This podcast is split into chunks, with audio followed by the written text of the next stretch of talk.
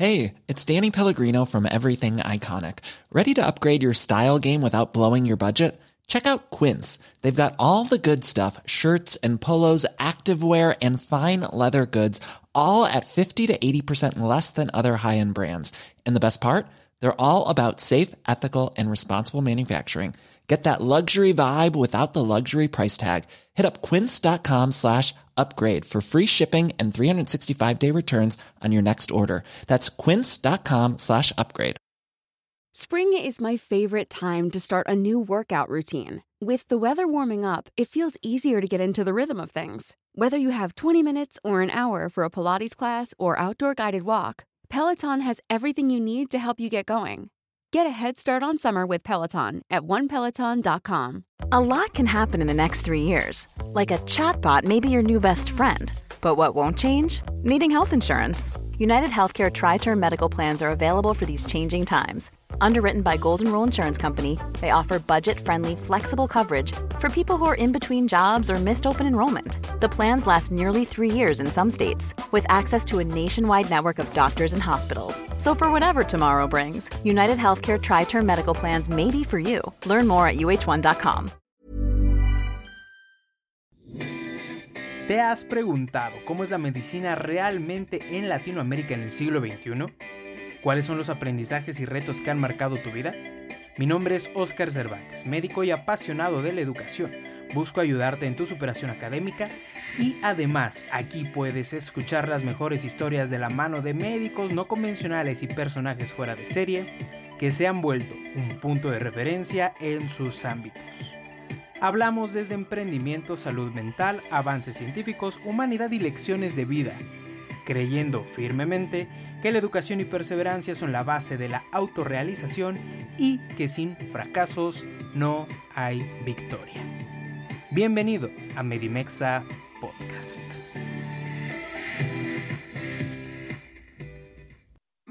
Antes de comenzar con el episodio del día de hoy, te quiero invitar a Medimexa Academy en Patreon, la comunidad web ideal para el médico. No importa si eres estudiante, médico egresado o preparas el ENARM, te aseguramos que todo nuestro material te ayudará a cumplir tus metas. En Medimexa hemos formado una comunidad creciente que te ofrece clases de los temas médicos más importantes, masterclass de los cuatro módulos ENARM, repasos semanales en vivo, invitados especialistas en vivo y todo lo que te mencioné se queda grabado en la plataforma para que puedas acceder a ella las veces que desees, 24 horas, los 7 días de la semana.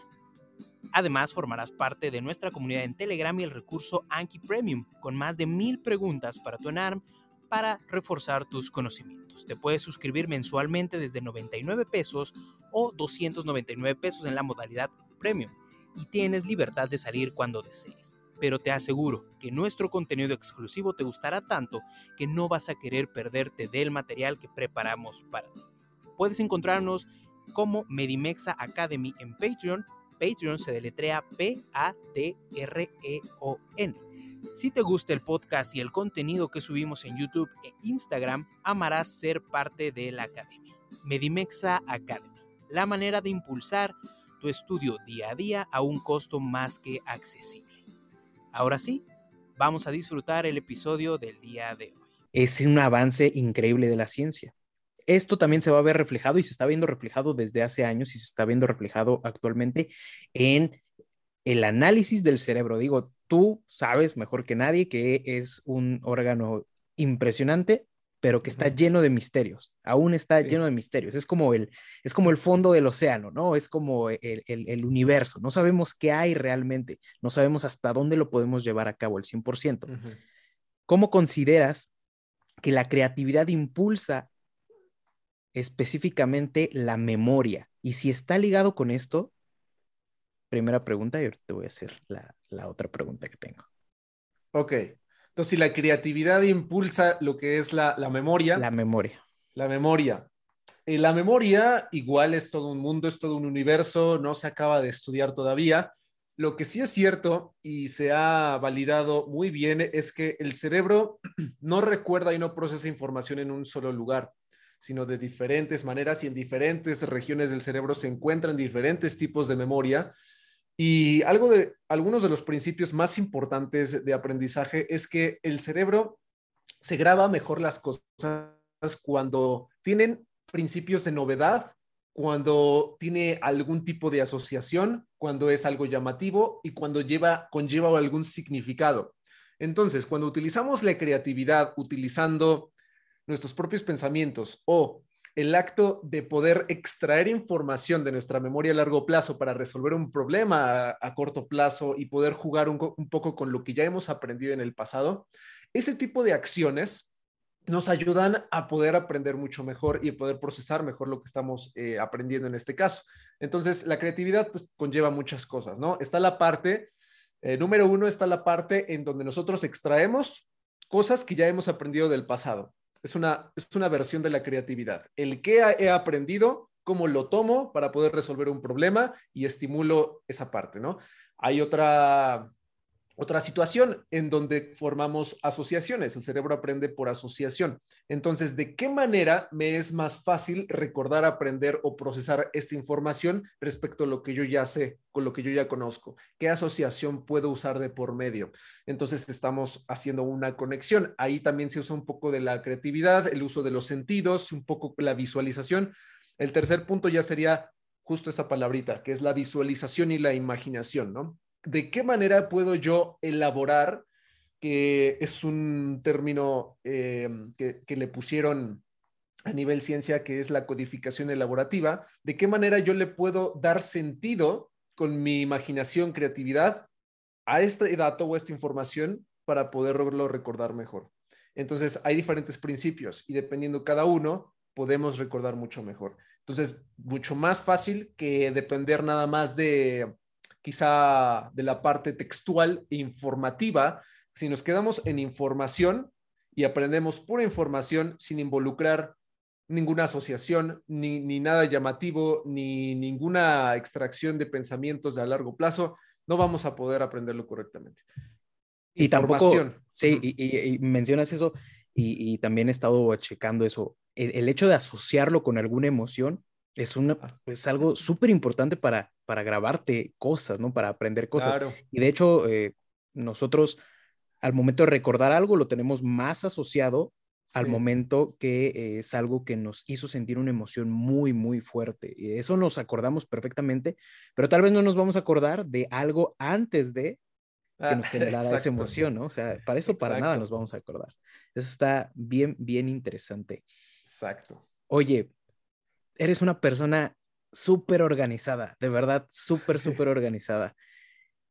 ¿Cómo, le haces? O sea, me refiero específicamente a cómo le haces para tener tiempo para ti, para, para tu vida personal, para lo que haces en, YouTube, en, redes sociales, en, en todo esto del de, emprendimiento que comenzaste. Eh, ¿Cómo haces? Digo, sé más o menos por dónde, porque he estado viendo que utilizas bastante algunas aplicaciones como Notion, eh, pero, pero ¿cómo lo haces para mantenerte organizado y organizado y organizado? ¿Y cuándo descansas? pues es difícil porque eh, yo descanso muy poco, pero trato de que ese descanso sea de calidad, que sea de mucha calidad y que realmente lo disfrute y no estar pensando en otras cosas. Eh, desde que yo empecé en todo este camino, en el camino del ninja cerebral en este caso, no no me he dado oportunidad, no me he dado el permiso de, digamos, de renunciar. Entonces, ese acto de la no renuncia me ha hecho ser más constante y a su vez, digamos, mantenerme en el camino sin, digamos, perder de vista el objetivo que yo busco. Entonces, pues sobre la marcha me he aprendido a organizar. Sí, al principio me costó trabajo la producción de videos, la producción de cursos, el que de repente tengo que darle seguimiento a mis alumnos, el que tengo que dar una conferencia, el que tengo que hacer otro trabajo, el que tengo que darme mis espacios. Entonces, todo eso al, principio sí me costó mucho trabajo porque es mucho volumen y a veces uno cuando está comprometido con lo que hace, se le va el tiempo y se le van las horas y de pronto ya son las 11 de la noche y tú sigues trabajando y en qué momento vas a descansar. Entonces, al principio lo primero que yo hice fue intentar organizarme con algo muy rígido, como lo era un, calendario muy rígido, una lista muy rígida de cosas que hacer, pero caes en un error que muy, grave, en donde te vuelves esclavo de tu, de tu agenda, ¿no? Entonces, si te vuelves esclavo, pues ya ahí perdiste, perdiste totalmente porque no te das el permiso de descansar ni de hacer ninguna otra cosa. Y si algo no te sale como tú querías, te sientes mal, te sientes triste, te sientes frustrado. Entonces, yo creo que lo que más me ayudó fue liberarme de la esclavitud de una agenda, de una lista de tareas, de una lista de actividades y empezar a organizar de forma flexible por objetivos y por resultados. Entonces, sin darme la oportunidad, obviamente, de, frustrarme en el proceso si algo no me sale. Entonces, lo mejor y lo que más me ha funcionado es hago mi lista de tareas enfocada a un objetivo, a un logro a nivel general, que es lo que yo busco, pero voy trabajando a mis tiempos y de forma más tranquila y así me enfoco mucho mejor. Si algo no lo puedo hacer, simplemente no me frustro, lo pospongo para otro momento. Si algo sí lo pude completar, perfecto, lo completo. Lo que sí trato de hacer es completar las prioridades de más alto impacto en mi agenda al principio del día o antes de la tarde para que yo me sienta satisfecho y siga avanzando. Entonces, a veces tenemos 20 cosas que hacer, pero de esas 20 cosas, quizá tres son las más importantes, las que te dan un 80% en tus resultados. ¿Cuáles son esas tres? ¿Cuál es ese 20% de las cosas más importantes que debes de hacer todos los días? Es como un libro muy importante que se llama Esencialismo, que nos dice cuáles son aquellas cosas triviales que no te dan productividad y que necesitas delegar o dejar para después. Y cuáles son esas cosas esenciales que sí te van a funcionar, que sí te dan un impacto en tu, en tu productividad y que sí o sí debes de hacer para sentirte satisfecho con tus resultados. Entonces, siempre he tomado como ese principio y le doy prioridad a lo que es más importante para mí. En este caso, que es la producción de videos en YouTube y la producción de cursos en línea. Esas dos cosas son las dos más importantes para mí. Ese es mi 20%. Entonces, todos los días debo de hacer algo relacionado a la producción de videos en YouTube o a la producción de cursos. Lo demás ya es más trivial, lo puedo hacer sobre la marcha, lo puedo hacer este, cuando termine lo que es esencial. Entonces, ese principio yo creo que es el que me ha sostenido sobre la marcha. Entonces ya en las semanas ya me organizo, ok, pues un video, ya ok, ya está, me hago un, curso, doy una clase, en el tiempo que me va quedando me organizo y trato de descansar un día a la semana. Y si no puedo descansar ese día a la semana, aunque sea medio día, termino a la una de la tarde, y a partir de la una soy libre hasta el siguiente día. O sea, trato de siempre todos los días hacer algo y soy una persona tan obsesionada que incluso estando fuera de casa, desde el teléfono trabajo, ¿no? ¿Por qué? Porque todo, lo, todo lo, lo automaticé a través de varias aplicaciones, ¿no? Mis aplicaciones favoritas son Focus To Do, que es con la que tengo mi, mi agenda, y Notion, que es lo, con la que tengo toda mi información general. Entonces, antes tenía, fíjate, antes tenía como 10 aplicaciones y de 10 me pasé a dos. Y con dos organizo toda mi vida. No necesito más. Y hay muchas más aplicaciones muy fancy eh, de, poder hacer cierta cantidad de cosas. No, a ver, entre menos tenga, es mejor. Para mí eso es, ha sido lo más fácil. Menos es más, ¿no? Sí. En ese punto. No, hombre, está, está muy, muy bien eso. Hace rato mencionabas lo de las conferencias y todo esto. Tienes dos conferencias TED y hace rato también estabas platicando de eh, todas estas conexiones que debemos de hacer de asociar, ¿no? Sí. Eh, en tus conferencias eh, asocias a la memoria con ciertos objetos, con ciertos movimientos. si no las han visto, están muy, muy interesantes, están muy padres, están muy interesantes, porque literalmente tienes a todo el público, no sé cuántas personas es auditorio, pero tienes a todo el público volteando para la derecha, volteando para la izquierda, volteando para arriba, volteando para abajo, haciendo cosas con los brazos. Pregunta uno, ¿cómo, eh, ¿cómo llevaste a cabo o, cuál fue el proceso para llevar a cabo estas dos conferencias TED? Y cómo preparaste e, ese material que, literalmente tienes inmersa a la, gente, a la, gente que te está viendo.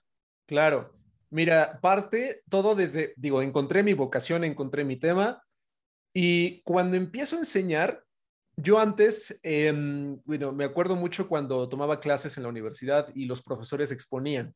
Después, a un nivel más profesional, me tocaba ir a congresos, me tocaba ir a seminarios donde había mucha gente que exponía.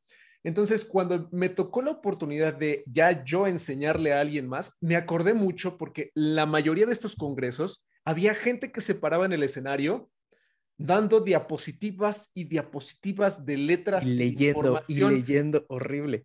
Y, no solo eso, sino que hablando en un tono de voz tan aburrido. Exacto, sí. Y te quedas así de, a ver, este, bostezas y... No, o sea, yo me acordaba y tengo en la mente a varias personas de una forma tan exagerada que lo hicieron de una forma tan aburrida. O sea, yo me quedaba pensando por qué no se esfuerzan ni tantito. Exacto. Entonces, estudiando mucho lo que era la ciencia del aprendizaje, la mnemotecnia, las técnicas de estudio, llegamos con los principios del cerebro. Entonces, yo antes de dar conferencias, estudié mucho ese tema porque me gustó, aparte de que me gustó mucho y me ayudaba a entrenar el cerebro y a, la memoria, a las mnemotecnias, empecé a darme cuenta que tenía una relación directa con la enseñanza. Entonces yo decía, a ver, si el cerebro se queda con lo que es llamativo, con lo que conlleva un significado, lo que conlleva una emoción, lo que conlleva movimiento. Y si vemos un poco, hablamos un poco acerca de la teoría del olvido, el proceso de la memoria, es, eh, digamos, el proceso que recibe, almacena y codifica o recupera la, información.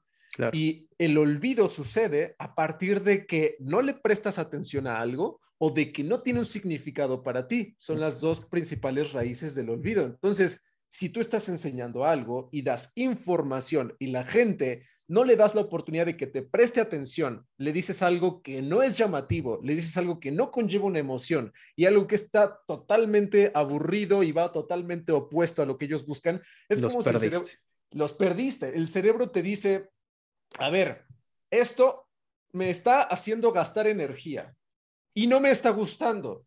Entonces la amígdala se enciende, modo alerta y te dice, no me interesa, prefiero pensar en otra cosa, no, me no voy a gastar energía en esa persona.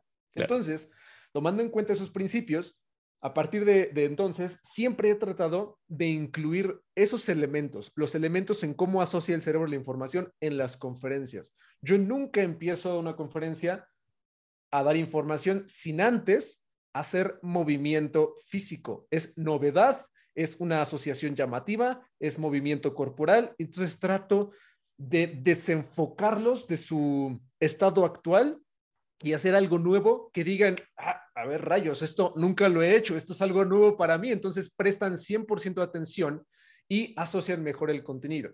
Y a lo largo de las conferencias trato de dar de repente pequeñas pausas activas en donde digo, a ver, ahora hagan esto, ahora a ver, vamos a hacer esto, ahora a ver, vamos a hacer esta dinámica, ahora vamos a hacer esto y esto y es y si no, y si en algún momento no aplica una dinámica, pues me aviento un chiste o una broma o un comentario o, hago una pausa para hacer algún paréntesis, algo que, algo que rompa. Algo que rompa el cristal todo el tiempo. Entonces, la gente ya se enfoca mucho mejor, me presta más atención y cuando yo veo desarrollas una, una habilidad cuando estás en el escenario. Tú te das cuenta cómo está la gente en nivel de energía y atención.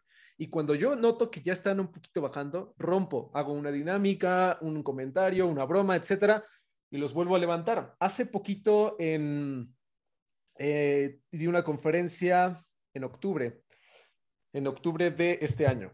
Y ahí, este, digo, hago lo mismo, ¿no? Que hice en las charlas TED. Claro. Y me tocó dar este, dos, dos eventos, pero no te miento. O sea, yo antes de dar una conferencia me hago una lista, una lista de los puntos que, de los que yo quiero hablar de la conferencia, así como con mi PowerPoint, con mi presentación, y hago una lista aparte de todas las dinámicas para romper este hielo y que la gente otra vez se conecte conmigo. Y me sale una lista enorme. Hago una lista de cosas para la intro, para el contenido y para la conclusión de actividades. Me sale una lista de 20, 30 cosas y me la memorizo y sé qué es lo que tengo que hacer en cada momento. Y eso es lo que me ha ayudado. Y en las charlas TED así le hice. Es el contenido combinado con pequeñas dosis emocionales para que la gente asocie mejor la información. Y yo soy una persona que en el escenario soy muy, soy muy kinestésica, me gusta mucho hacer movimiento. Entonces, si, si no hay movimiento, para mí no hubo conferencia. Entonces, por más y lo he hecho hasta con públicos apagadísimos, por más apagado que sea el público, se prenden, porque por más enojado que esté el público, se prenden. ¿Por qué? Porque estamos rompiendo el esquema tradicional de entregar información a la persona. Y aparte tienes como ese poder, ¿no? Perdón, eh, aparte tienes ese poder, digo, estás, esto viene de, de, Platón, de, de, Aristóteles, en donde tienes ese, ese, ese momento de subirte a la tribuna y tienes literalmente la atención de todo el mundo, que puede ser muy abrumador para muchas personas, pero tienes, tienes la atención de todo el mundo en ese momento y tienes el poder de romper o de aburrir o de hacer enojar, o sea, tienes, tienes el poder de, de, sacar todos estos sentimientos. Digo, eh, no sé si viste, yo lo alcancé a ver y de hecho hasta lo regresé un par de veces, que eh, de hecho e, en, la, en, la, en la conferencia de TED en Puebla, hasta adelante, no sé si viste y no sé si, si, si tuviste ahí el contacto, tenías literalmente a Daniel Javif moviéndose para todos lados, o sea, lo tenías al tiro a Daniel Javif, dije, es Daniel Javif. Es Daniel Javif, claro. No puede ser, dije, oye, wow, literalmente eso sí, sí me sorprendió. ¿eh? Yo le dije, te me sientas enfrente ahí. y bien chistoso porque yo lo veía a veces y a veces automáticamente volteaba a hacer el ejercicio donde estaba él. Muy chistoso, muy, muy, muy chistoso y muy, muy, muy agradable este hombre. Pero sí, este, trato de hacer eso con cualquier tipo de persona. Y me pasó, de hecho, en la conferencia anterior que di en octubre, me tocó, porque a, mí me encanta cuando digo, TED es TED, ¿no? Y en TED no puedo pasar voluntarios al frente y hacer mis tonterías, porque si no fuera TED, yo en todos los escenarios paso a gente al frente a hacer asociaciones y dinámicas y así. Y me tocó en esta última conferencia que di, pasé un señor, solo te miento, fue el primero que escogí, a ver, tú vas a pasar y este, me vas a ayudar con un ejercicio. Y en el escenario lo bailé, le hice asociaciones, le hice hacer ejercicios y al final hizo un, un caso práctico, aplausos y no, salió exprimido del cerebro este señor, emocionalmente bien, hablando y después me vienen diciendo que era el presidente de la asociación, que no sé qué, y que, estaba patrocinando el, congreso en el que yo estaba. Yo dije, Dios mío, entonces, ¿con qué, con qué? A veces no sé con quién me estoy metiendo y yo haciendo mis cosas, pero pues así es. Entonces, yo creo que ese tipo de, de dosis emocionales es lo que más le ayuda a la gente a quedarse con un buen sabor de boca. O sea, mi objetivo nunca ha sido que la gente se quede con la información, sino que la gente se quede con una experiencia que nunca se les olvide y digan, yo me acuerdo que tomé esa conferencia en tal año y me quedé con estos puntos importantes. ¿Por qué? Porque nunca se me olvidó por alguna razón. Eso es lo que yo busco. Perfecto. Eso, eso que cuenta está bien interesante. Eh, retomando y, pasando a otro tema. Eh, hablando específicamente para, para, los médicos, digo, tú tienes, tienes un canal que pues, es ahorita una locura. 600 mil suscriptores en YouTube. ya pasaste el, medio millón, 600 mil suscriptores en YouTube. Muchos de ellos, te puedo asegurar, digo, tú, tú conoces más, obviamente, tus estadísticas, muchos de ellos son médicos. Muchos de ellos, eh, tú sabes que tienen, eh, que tenemos, que tenemos problemas desde el día uno de aprendizaje, de memoria, de entendimiento. Es, es, es, una carrera literalmente infinita, sin, sin demeritar a nadie, pero es una carrera infinita que yo te lo puedo decir en este momento que, ya soy egresado, que tienes que seguir estudiando, seguir y seguir y seguir. ¿Cuáles crees o, cuáles, cuáles son tus tres consejos que darías a los estudiantes de medicina o a los médicos o, a las personas que se estén preparando para eh, hacer este examen de residencias médicas en México que, que tiene una dificultad alta de muchísimos casos clínicos. ¿Cuáles serían tus tres mejores consejos para retener la información y para entender mejor, para aprender mejor? Para aprender mejor las cosas. Ok, número uno sería, sería, no te quedes con lo que te enseñó el profesor o lo que viste en la clase, sino que desde un momento muy temprano en la carrera, desde el día uno, desde el primer semestre, que se hagan del hábito de que fuera del aula sigan revisando y repasando aquella información nueva que aprendieron. Y como es información pesada, compleja, abstracta en muchos casos, es la que más rápido se olvida y se va por la curva del olvido, rapidísimo. Si un tema de medicina les quedó claro después de dos días de estudio y después ya hacen un examen, y lo dejan de, repasar, así se les va a olvidar. Entonces, es la revisión periódica y constante de la información que se aprende a lo largo de toda la carrera desde el día uno. Nunca dejar de vista eso. Y muchas personas, muchos médicos, se les preocupa mucho el hecho de los exámenes, ¿no? A ver, son muchos temas, no me sé nada, es una bomba de información el examen de residencia. ¿Por qué pasa esto? Porque dejaste acumular información que no has revisado pues en su momento.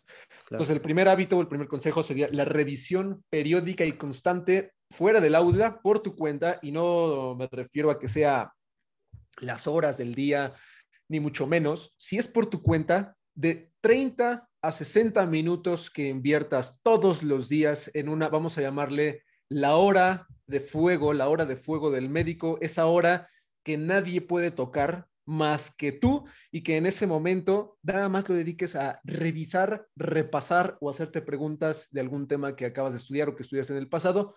Una hora de revisión al día por el resto de toda la carrera te va a ahorrar kilos de trabajo en exámenes, en el examen de residencia, en, en pruebas orales, en proyectos de investigación, etcétera. Y esto, lo y esto es por tu cuenta, esto es nada más por gusto personal, por el gusto de ser médico y por el gusto de estudiar esta carrera tan bonita que es la medicina, que te des oportunidad de leer y de estudiar, repasar lo que estás viendo en la universidad, ¿no? Ese sería el primer consejo. La hora de fuego del médico. Perfecto. La hora de Vamos a dejarlo así, como la hora de fuego del médico. Excelente. La segunda, la segunda sería, yo creo que este, este segundo consejo le ayuda a cualquier persona en cualquier carrera, pero sobre todo al médico a ahorrarse kilos de trabajo para cuando, por ejemplo, estén en la mitad de la carrera. Hay muchos casos así, ¿no? Médicos que van a la mitad de la carrera, ya se les olvidó lo que aprendieron en primer, segundo semestre. O, que están terminado. muchos sí somos, a muchos nos ha pasado, ¿no? que están terminando la carrera y llevan en octavo, noveno, décimo semestre y se les olvida lo del principio, se acuerdan nada más de lo reciente, o gente que va al día, van en quinto, se acuerdan de lo de quinto, un poquito de lo de cuarto, pasan a sexto, se acuerdan de sexto y un poquito de lo de quinto, y así se va olvidando. Entonces, el segundo consejo es, es al principio, toma tiempo, toma tiempo instalarlo y aplicarlo, pero si invierten ese tiempo correctamente, de verdad ese, esa inversión de tiempo se les va a regresar rapidísimo. No tienen la idea. Y aquí va. Tiene que ver con mantener, ¿cómo te lo puedo explicar? Es crear una biblioteca de aprendizaje de todas las materias y de todos los temas que estudias a lo largo de la universidad. crear una biblioteca de aprendizaje. Ahorita la desarrollo un poquito más. La idea de esto es que muchos estudiantes cometen el error de que por ejemplo, terminan una materia, un examen, etcétera, y sus apuntes se quedan en una libreta. Esa libreta no la vuelven a ver en sus vidas. Se queda guardada en el armario, jamás las vuelven a ver en sus vidas. Y si, por ejemplo, el estudiante toma notas, en, unas notas en Word, otras en Google Drive, porque hay maestros que dejan tareas en Google Drive, otras en Evernote, otras en OneNote, porque fue la aplicación que pudiste usar en ese momento, y otras las tienes impresas, y si en ese momento tienes todo desorganizado, igual va a pasar lo mismo. Pasas el examen, terminas de estudiar ese tema y jamás vuelves a encontrar ese documento en tu vida. Tienes que hacer una investigación eh, de, en tu computadora para encontrar ese documento que ya perdiste. Es lo mismo, la libreta o el documento. Claro. Entonces, y el cerebro se cansa. ahí el cerebro se cansa, ¿no? Dice, ay, no Gracias. Exacto. Tan solo en pensar que tienes que buscar el tema que ya habías aprendido en el... Dices, no, no, no, y, ya sin que tú quisieras, gastaste fuerza de voluntad, gastaste energía y menos ganas te dan de estudiar y lo dejas para el día siguiente, ¿no? Lo procrastinas. Entonces, la biblioteca de aprendizaje consiste en automatizar todo lo que tú aprendes y e irlo guardando en una tabla, en una, en este caso yo recomiendo que sea a través de alguna aplicación de notas y en tu computadora, porque en la era de la tecnología ya no puedes estar dependiendo de libretas o de carpetas que estés guardando en el librero. Yo las guardé una vez y mi librero sigue lleno de la información que aprendí en la carrera y jamás la he vuelto a sacar. Solo la saqué una vez para enseñarle en un video. Miren, esto fue lo que aprendí, nunca lo he vuelto a sacar. Para eso te sirvió, para el video. Para eso me sirvió y nada más para sacar un video. Bueno, eh, un video que pude monetizar, entonces pues tuvo un único fin. Entonces, este, lo que hay que hacer es automatizar ese aprendizaje y lo lleven, por ejemplo, a alguna aplicación. Y aquí les pido que sí inviertan el tiempo necesario en investigar. Investiguen qué aplicación es de su gusto personal. Está OneNote, está Google Drive, está Notion, mi favorita es Notion, pero no me cierro solo a esa, si hay alguien que le guste otra, adelante. Está Obsidian, está otra que se llama RemNote y está otra que se llama, otra competencia creo que es de Notion y Obsidian y RemNote, es Rome Research son como las aplicaciones más eh, populares para tomar notas. Escojan una, investiguen cuál es la mejor para ustedes. Ya saben, yo recomiendo siempre Notion. Y se hacen una tabla de, por materia y por tema de toda la información que estén aprendiendo y en, por materia van sintetizando en una nota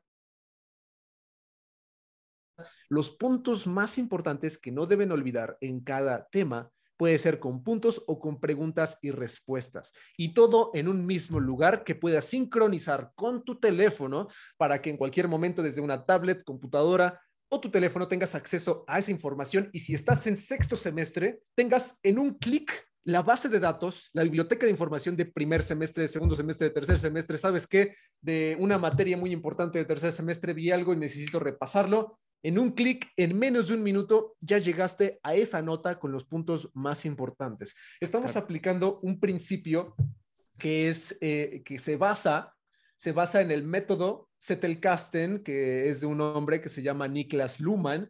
Fue muy famoso. Este hombre alemán em, fue, se, hizo muy famoso y popular porque implementó un sistema de, de notas tan potente que este hombre logró escribir más de 50, más de 50 libros y cientos de publicaciones en un promedio de 30 años. Esto nos dice que escribía casi dos libros al año. Dos libros al año con publicaciones de por medio y su sistema de notas se basaba en precisamente eso.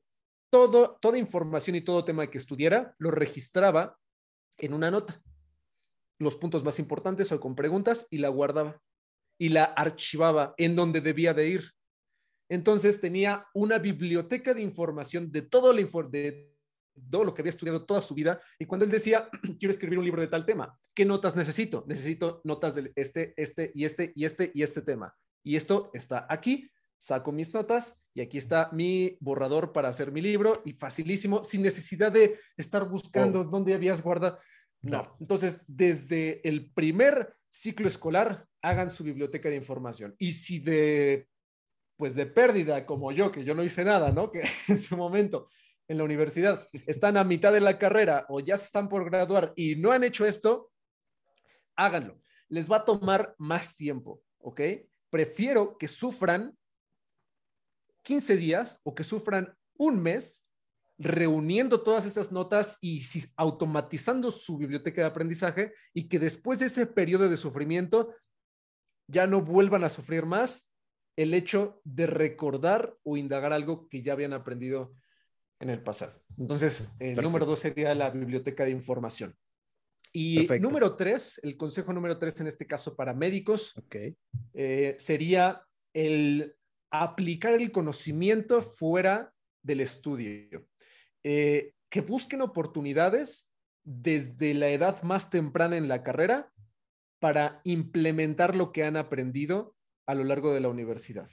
Que se metan a proyectos, que se metan a investigaciones, que se metan a, algo extracurricular, que, que busquen prácticas, aunque sean gratuitas y no les paguen, aunque sean cualquier tipo de oportunidad que ustedes tengan para interactuar en una situación real con el contenido que ustedes están, están aprendiendo, es lo mejor que les puede ayudar para poder aprender a largo plazo y aprobar de una manera más fácil cualquier tipo de examen, incluyendo el de residencia. Porque no es lo mismo que te hagan una pregunta, por ejemplo, de un caso de anatomía eh, eh, o un cuadro clínico, en donde tú ves la pregunta y tú tienes que resolverlo y pensar y qué, qué materia lo habías visto, que por ejemplo, si en alguno de esos casos tú en tus prácticas, al tomar acción, tú dices, pues ya lo viví, nadie me va a mentir si yo ya lo viví, se me quedó más, ni, ni siquiera lo tengo que estudiar, ya nada más es aprenderme ciertas terminologías y ya. Entonces, la vida del médico es tomar acción, tomar acción, tomar acción. Y la vida del médico es tratar con gente. Entonces, si tratas con libros todo el tiempo, pues evidentemente nunca vas a llegar a un nivel de aprendizaje tan alto como un médico que trata con libros y trata con gente al mismo tiempo. Entonces, al, final de cuentas es eso, es tratar de buscar oportunidades todo el tiempo para poder este, implementar lo que se han aprendido. Y si no encuentran de pronto, busquen grupos de estudio, traten de interactuar con compañeros eh, que tengan objetivos similares, traten de enseñar a alguien más, traten de implementar, porque eso es lo que más les va a servir en el, tema. Perfecto. Eh, ¿Cómo estamos de tiempo? ¿Cómo estás de tiempo tú? Pues bien. Bien. Si tienes algunas preguntas extra, adelante. Eh, ya nada más para cerrar si gustas, no pasa nada. Perfecto. Perfecto. Eh, ya nada más para, para empezar a, a, cerrar todo esto, de verdad eh, ha sido algo bien, bien grato sentarme a platicar contigo, ya te lo decía al principio, pero vamos a, a ir a, una, a un apartado de algunas preguntitas concretas. En sí, son preguntas concretas. Tu respuesta no es necesariamente que sea muy puntual. Okay. Primera pregunta, ¿algún, digo, eh, has, has, has, leído muchísimo de esto? No te voy a decir un libro, porque, digo, ahí, ahí los podemos ver perfectamente atrás. Pero, ¿cuál, ¿cuál crees que sería el libro o película o serie o, o, o algo que haya marcado un antes y un después para ti? Un Puede libro. más de uno. Ok. Te voy a mencionar un libro de desarrollo humano, que yo al principio me, me, enfoqué mucho al desarrollo humano, al final eso te ayuda como a encontrarte a ti mismo. Número dos, un libro de hábitos y, y número tres, un libro de, del tema, que es con lo que más me, más me ha ayudado. El número uno sería de cualquier libro de Robin Sharma.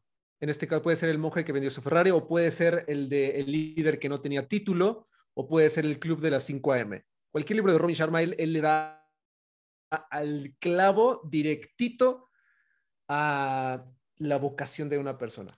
Yo creo que más el Club de las 5 AM, ese libro le da al clavo y no se trata de eh, pararse a las 5 a.m. todos los días, sino te el libro te habla de cómo encontrar tu vocación. Muy bonito el libro.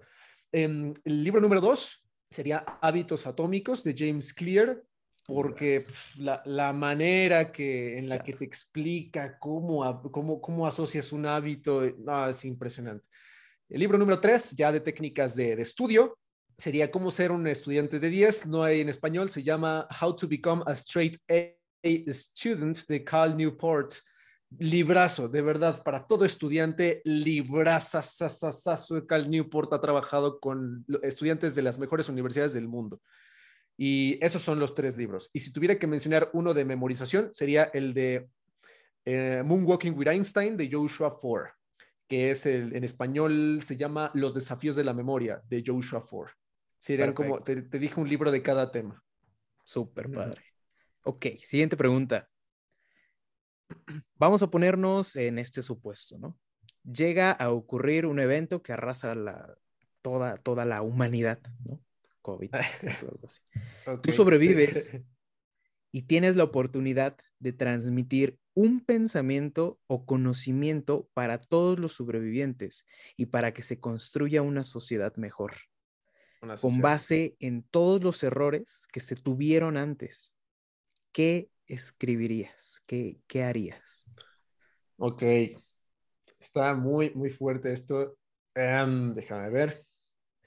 Yo creo que eh, lo principal sería, si estamos empezando desde cero. Empezar desde cero. Empezar desde cero. Yo creo que primero empieza a construir nuevamente con buenos valores y siempre con eh, un, objetivo en mente, o sea, con, que te comprometas a ti mismo con algo que quieres construir, que sea por ti, primero por ti y después por ayudar a las personas que tienes a tu alrededor. Yo, yo trataría de marcar mucho la parte de las comparaciones, evitemos comparaciones, evitemos envidias, evitemos emociones negativas unos con otros, evitemos el envidiar el éxito de alguien más, eh, evitemos el, robo también, o sea, evitemos como el, la envidia y el mantenerte para ti o tomar a alguien de algo más, o sea, construyamos algo con buenos valores de manera unida, de manera pues este, sin, sin riñas ni nada, hay diferencias de pensamiento, eso se entiende, pero siempre con mucho respeto. Yo creo que esa es la, base de, de todo. Y después de construir, sería basar una sociedad en gente que disfrute lo que hace, que disfrute y esté contenta con lo que hace.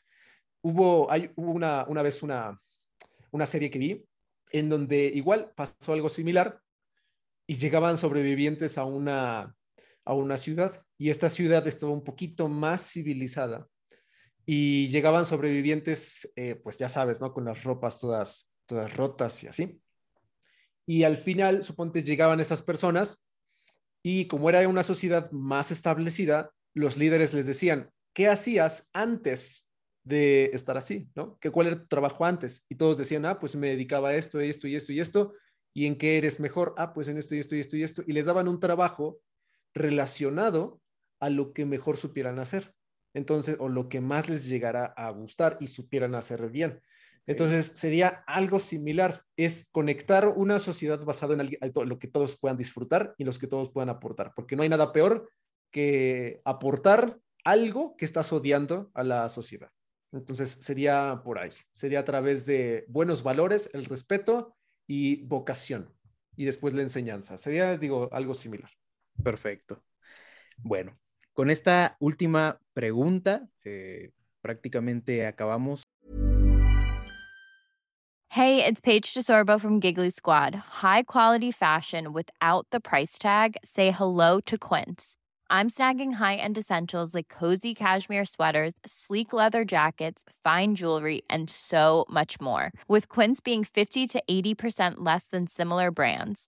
And they partner with factories that prioritize safe, ethical, and responsible manufacturing. I love that. Luxury quality within reach. Go to quince.com slash style to get free shipping and 365-day returns on your next order. quince.com slash style. Mom deserves the best, and there's no better place to shop for Mother's Day than Whole Foods Market. They're your destination for unbeatable savings, from premium gifts to show-stopping flowers and irresistible desserts. Start by saving 33% with Prime on all body care and candles. Then get a 15-stem bunch of tulips for just $9.99 each with Prime. Round out Mom's menu with festive rosé, irresistible berry chantilly cake, and more special treats. Come celebrate Mother's Day at Whole Foods Market. Normally, being a little extra can be a bit much, but when it comes to healthcare, it pays to be extra. And United Healthcare makes it easy with Health Protector Guard fixed indemnity insurance plans. Underwritten by Golden Rule Insurance Company, they supplement your primary plan, helping you manage out of pocket costs without the usual requirements and restrictions like deductibles and enrollment periods. So when it comes to covering your medical bills, you can feel good about being a little extra. Visit uh1.com to find the Health Protector Guard plan for you.